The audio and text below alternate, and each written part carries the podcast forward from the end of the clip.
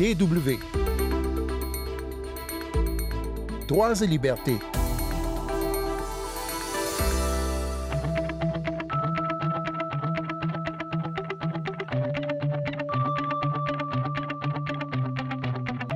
Poursuivons nos voyages cette semaine avec une virée en Colombie.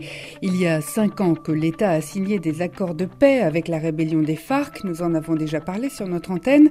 Certes, il existe toujours une dissidence du mouvement armé, mais dans les zones où les FARC ont déposé les armes, de nombreuses personnes et même d'anciens guerrilleros ont pu se reconvertir, notamment grâce au tourisme. En seconde partie d'émission, nous parlerons d'un programme d'intelligence artificielle qui devrait permettre à partir de l'année prochaine de débarrasser à terme les fonds marins des munitions qui les jonchent. Sandrine Blanchard au micro, bonjour tout le monde.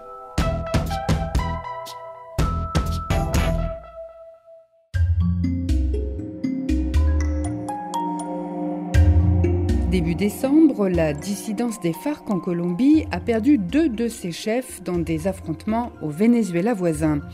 Les autorités ne sont donc pas totalement venues à bout de la guérilla qui a déchiré la Colombie pendant plusieurs années et il subsiste de toute façon dans le pays plusieurs mouvements armés, notamment ceux liés au narcotrafic, qui continuent de perpétrer des violences, y compris donc à l'encontre de civils. Mais malgré tout, l'accord de paix historique signé en 2016 entre l'État colombien et les FARC a apporté un mieux dans certaines régions.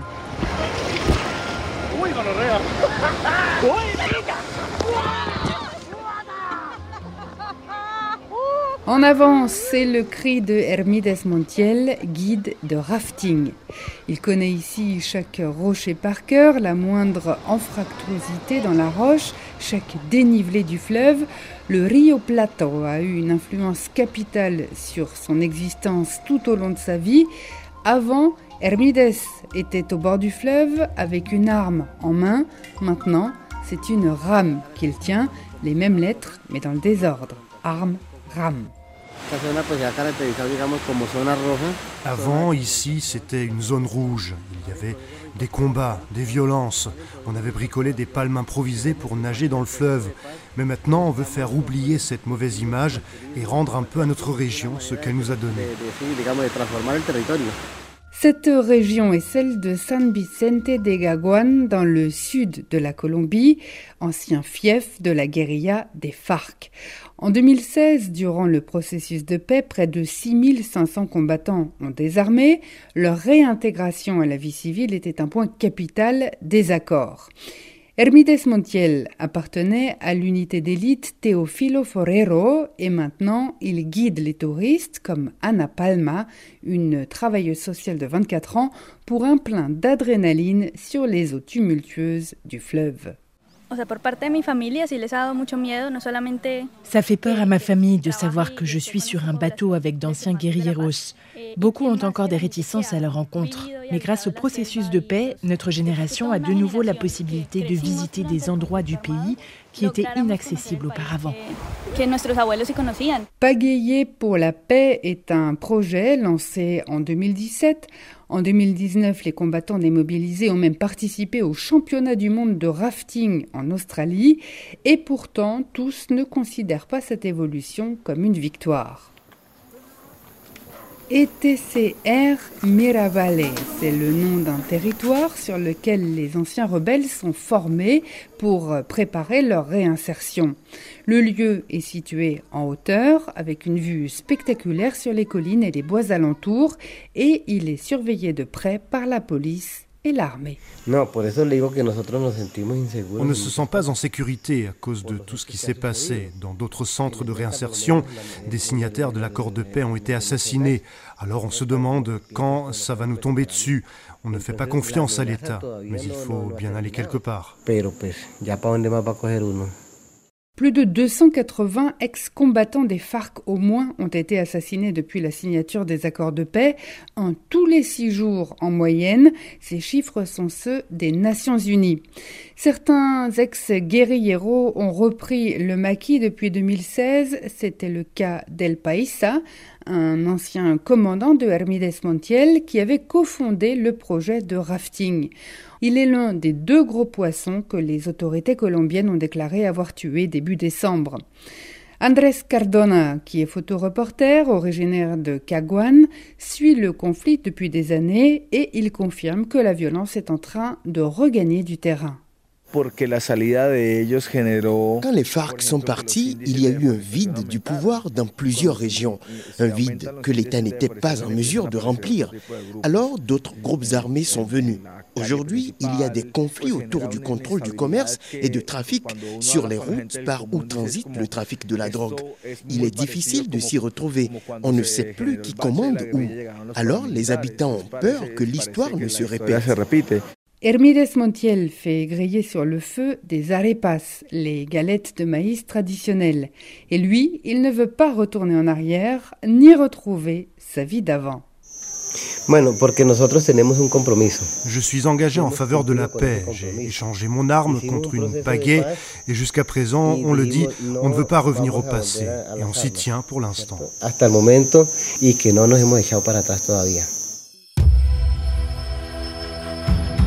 Vous écoutez toujours Droits et Libertés sur les ondes de la Deutsche Welle. Collecter des données sur la mer, les océans, c'est la tâche que se sont assignées de nombreuses organisations internationales, des chercheurs, des entreprises dans le monde entier, par exemple pour recenser les espèces qui vivent dans les fonds marins, pour étudier le fond des océans ou encore pour calculer les courants. Ces données sont collectées à chaque fois pour un objectif précis et elles ne sont pas forcément accessibles à d'autres entités ou chercheurs qui pourraient en avoir besoin.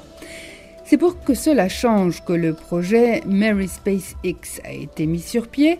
Il s'inscrit dans une infrastructure européenne de stockage de données plus large qui s'appelle Gaia X. L'idée est de réunir dans un même endroit toutes les données disponibles sur le thème de la mer et des océans une sorte de plateforme qui doit permettre le partage des connaissances maritimes et la coordination des travaux qui s'y rapportent.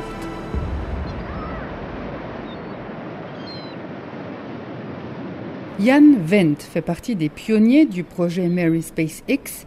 Ce qui l'intéresse lui, c'est de débarrasser les océans des munitions ou des restes de guerre qui les polluent.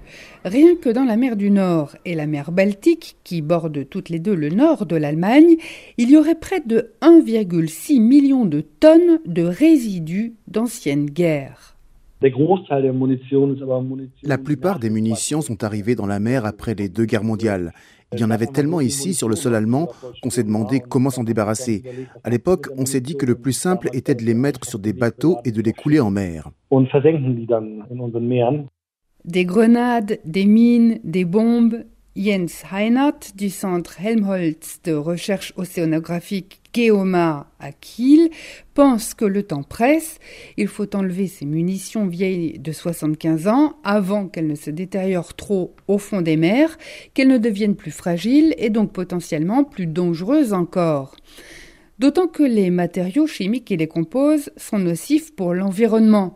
Si les poissons les ingèrent, ces produits se retrouvent dans la chaîne alimentaire. Son équipe de chercheurs a mis en évidence la présence d'explosifs dans des échantillons d'eau prélevés en mer Baltique.